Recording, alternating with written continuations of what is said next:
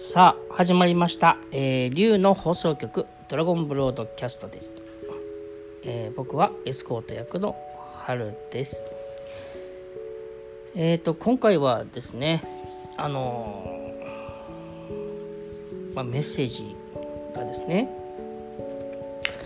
えーございましてあのえっ、と今の僕たちっていうのはたくさんの思い込みをしていてで、えーどんな思い込みかっていうと一つはえっ、と自分は何もできないみたいなものがもしくはあのえっ、とうまくできないみたいなね生きること。生きそして、えー、と生きることに対してなかなか大変なんだけどそれがうまくできできてないんだよっていう思い込みとあと世の中っていうのは分かんないことばっかりで分かんないことの中でなんか変なことしちゃうとすごい怖い目にあったりひどい目に遭うっていうふうに怖がってるその2つがとっても大きいと思うんですね。でえっ、とあの世の中にはいろんな役割の人がいらっしゃるんでそれぞれねみんな必要なことやってると思うんで僕は必要ない活動してる人はいないと思うんでねいいと思うんですけどただその人たちと全然僕が意見違うことがあったりするんですけどあのなんかすごい成功者の真似をしてその人たちみたいに立派にならななったななりましょうとかお金持ちになりましょうとかそんなに大事ではないっていうのはまあ皆さん分かってると思うんですけどそのでも、えー、とお金を持っていないと惨めだとか自分の評価が低いんだとかそれであの例えば有名な人とかねえー、とみんなから尊敬されてる人と自分を比べたら自分の方が価値が低いなんていうのもまた思い込みなんですよね。えっと頑張ってなんかすごい開発をした、えーすごいスポーツで偉業を成したすごい収入を得たっていう人と皆さんの価値は全く変わらないですよ。いやいやたくさんの人に喜びを分け与えたり分け与えたりえー、と国に、えーとあの収益を上げて国にその分税金として、えー、と還元してそれを日本人としてサービス受けてるからっていうことももちろん全部あるんですよ。でもそういうことありますけどでも矢面に立ってないけどえっ、とそのなんていうのかなえっ、と実業家の人だったら実業家の人のところで働いてる人の力とかその実業家の人がなんか打ち出したプランとか商品に対してお金を払った人たちっていうのがものすごいいるわけですよ。でその人たちっていうのがえー、とそのなんか実業家とかスーパースターみたいなスポーツマンみたいなことはしてないんだけどアスリートみたいなことはしてないできないんだけどでもその人たちがいなければそのアスリートの人も実業家の人もそういう、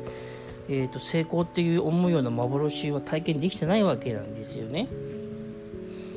みんなお互いあってのものなんですよね。でえっ、と僕はとても大事だなと思うのは、まあ、10代の頃でもねあると思いますけどでも、えー、と20代30代40代50代になってきて、えー、と自分と同い年の人があ全然自分と違うようなみんなからスポットライト浴びてるような体験をうんしてたのを見てそういう人を見てちょっとなんか自分と比べてしまってちょっと若干なんかこう劣等感っていうかねそういうものを持っちゃうみたいなものはまあ20代前半ぐらいまではあったけどそのうち20代後半20代後半になればもうそういうのもなんかこう麻痺しちゃってで自分なんか同性みたいなものがどんどん強まっていく人が世の中の半分以上どころじゃなくて7割以上いやもっといると思うんですよ。でいや9割ぐらいかもしれないですよねいや本当はみんなそうかもしれないけどねそれなりにみんないろいろあるから。でステージが進んでいっても収入が上がったらさらにもっと大きい収入の人のことと自分比べるだろうし普通のマインドで生きてたらね。収入じゃなくて何かこういろんな立場の中でもね、えーと、自分より立派な人はいるからなとかそういうふうに比べちゃうとやっぱり自分の価値観下がっちゃいますけど。もうそういうの変なピラミッド社会ねピラミッド社会はもう必要ないと思っててもどっぷりハマってるからいつの間にか自分がピラミッド社会の中でこき使われてるみたいなものね感じる時あると思うんですよ。それもうそんな付き合わなくていいですよ。例えばテレビでなんか立派なコメンテーターとか言ってても何が立派なんだか分かんないからそんな話半分でいいんですよ。ものすごい業績を上げたスポーツマンや政治家や実業家の話でさえそうですよ。自分のハートの直感以上に大事なものなんてないんですよ。だってその人にじゃあ僕僕の人生100%ねあの、えーと、あなた完全に導いてくれますかって言ったらそんなこと導けないんですよ。でえ本当のなりたい自分になりたいんですみたいな自分は本当に幸せになりたいんですっていうすごい抽象的な表現でもえっ、ー、とそれは誰もできないですよ。だってその方法を知ってるのは自分のハートの奥にあるものが知ってるから。だから自分以外の権威っていうのはもう手放しちゃっていいんですよね。それを信じるからなんかあの自分は何か誰かと比べて自分の価値下げちゃったりするけど、まあ、そういう僕もこの仕事を始めてなしばらくはそういう権威みたいなものすごく強かったところがあったんですけどあれいつの間になくなったかなんだろうなえっ、ー、とそうだねやっぱ最初僕もそういうの強かったですよね。ていうかもともと僕今提案してることってほとんど自分と昔の自分と逆のことですからね。昔の僕はアスリート出身でしたからやっぱりものすごいファイターですでしたし、まあ、ファイターっていうかクレイジーってついてもいいぐらいものすごいあのファイターでしたから。モヒカンって言葉知ってます？あのボイスさんのえっ、ー、とバーシャルで、ね、紹介してたボイスさんの動画でもうお話ししましたけどモヒカンってあの髪型あるでしょ？そのインディアンの人がしてる昔のインディアンがしてた髪型ね。あれは意味があるんですって。で意味はえっ、ー、とね死んでも戦うぞっていうそういう強い意志の表れなんですって。えっ、ー、と一般の人はそれ聞いたらね。ああそれだけなんか強いまあそのし、うん、絶対降参しないぞぐらい強い、えーと、戦闘意欲の表れなのかなと思うかもしれないけどえっ、ー、とまあそインディアンたちの意味で言ったら死んでも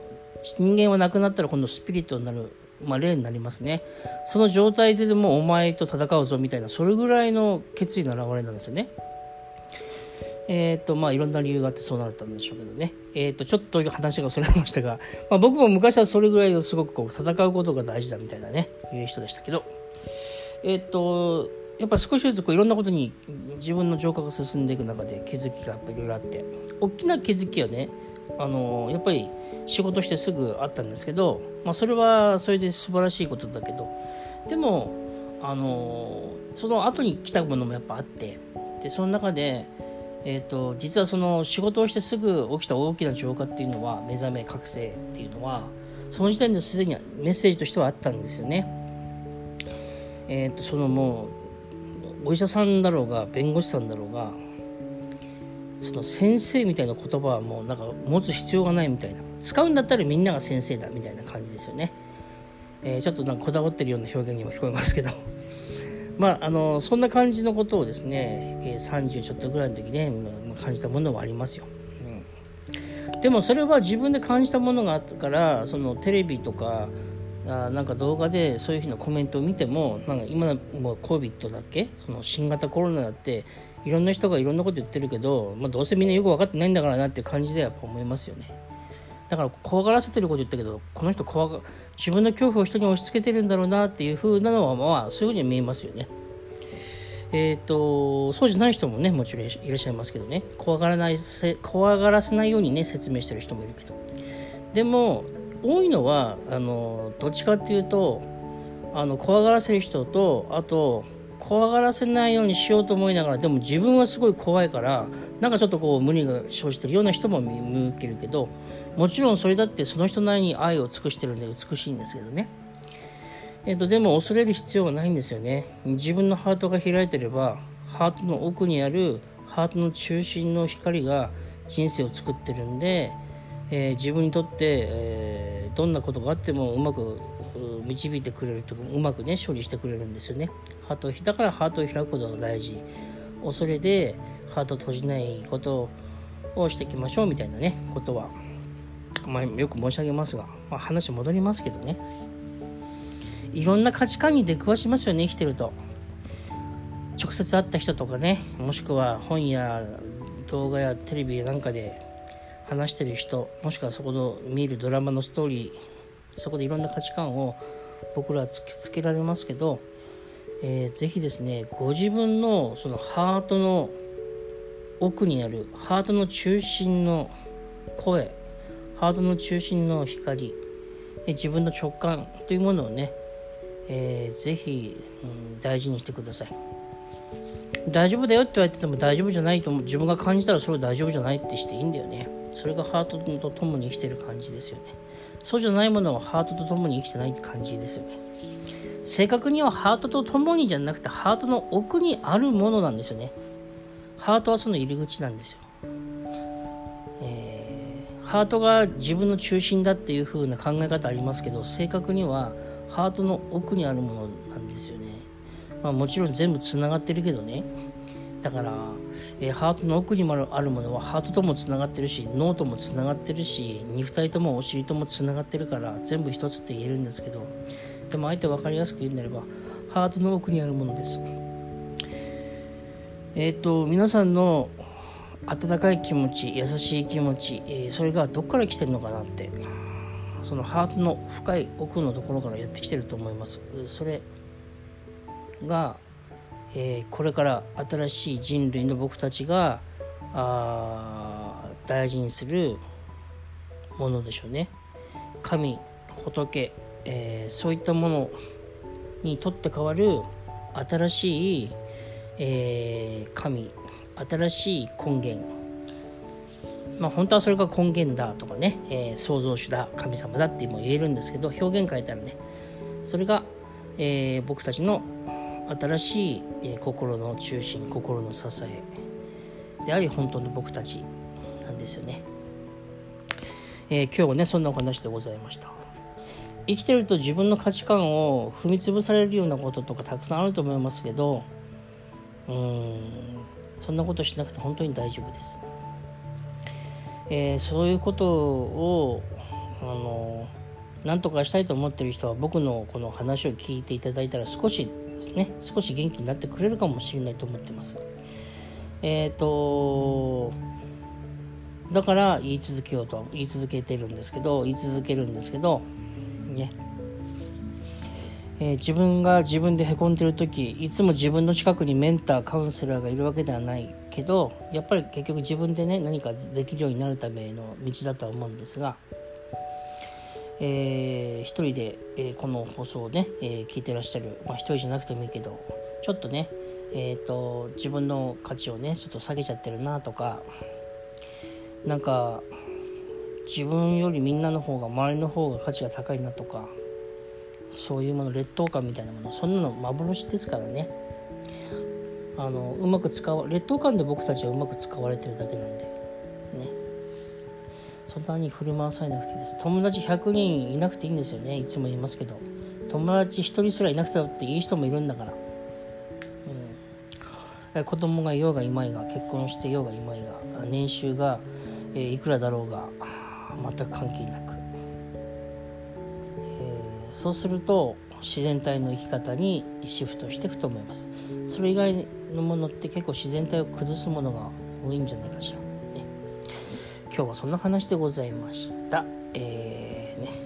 えー、また皆さんお会いしましょう。ありがとうございました。